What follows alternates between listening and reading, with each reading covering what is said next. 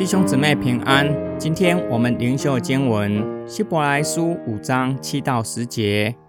基督在世的时候，曾经流泪大声祷告，恳求那一位能救他脱离死亡的神，因着他的敬虔，就蒙了应允。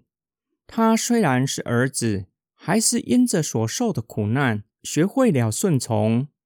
他既然顺从到底，就成了所有顺从他的人得到永远救恩的根源，而且蒙神照着麦基喜德的体系称他为大祭司。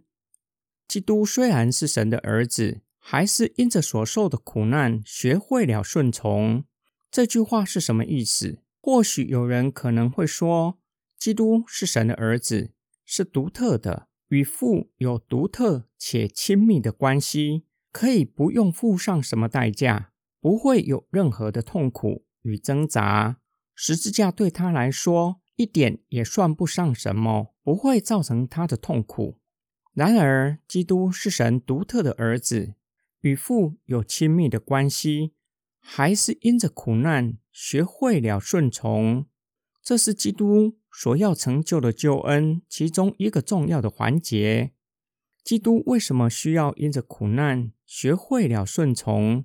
基督一生都顺服父的旨意。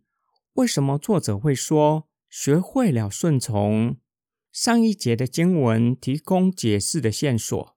这里说的不是一般的顺从，或是基督在地上三年半侍奉的顺服，而是与基督上十字架之前流泪大声祷告，求父。救他脱离死亡有关，他因着敬虔蒙父的应允，也就是愿父的旨意成就，透过他的苦难荣耀父。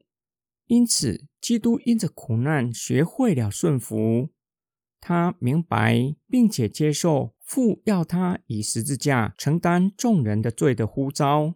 基督透过受苦的经历，明白顺从的终极意义和目的。这是因为他道成了肉身，取了人的样式的缘故。他为众人成就永远的救赎，成为永恒的大祭司。基督顺服到底，是我们得救的根本，确实成了永远得救的根源。若没有基督的顺服，我们就没有救赎可言。基督顺服到底，说明了世人要得着救恩。必须顺服神，以顺服回应基督所成就的救恩。今天经文的默想跟祷告，就你而言，信仰之路有哪一些的人事物，让你学会顺服神？基督是父神独生爱子，与父有独特且亲密的关系，没有任何特权，可以不用受苦。尚且需要透过苦难学会顺服的终极意义和目的，难道我们比基督更卓越，有更高的属灵智慧，不需要透过苦难学会顺服吗？有些人生胜利组的父母，从小到大没有太多的挫折，但是有可能在教养儿女上让他们感到挫败，想不透为什么自己的儿女。不像他们那样的优秀，为什么反而儿女让他们受了许多的苦？有一位牧师自己也是父亲，他以幽默的口吻说：“上帝使用孩子教做父亲的学习谦卑的功课。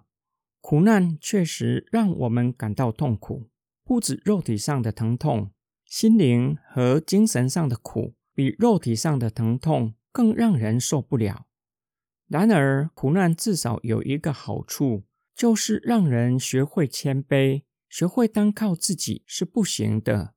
唯有听从神的话语，顺服上帝的命令，才会发现，在死荫幽谷的尽头是喜乐得胜的宴席。我们一起来祷告：爱我们的天父上帝，苦难确实让我们十分的痛苦，连我们的主耶稣基督。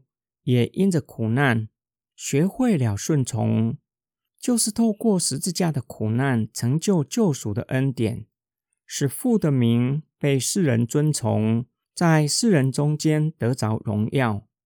求你帮助在苦难中的人，使正在受苦的人学会信靠你，使得苦难不再是漫长、没有目的且是没有止境，而是有意义，也就是可以引领人归向创造生命的主，找到人生终极的意义和目的。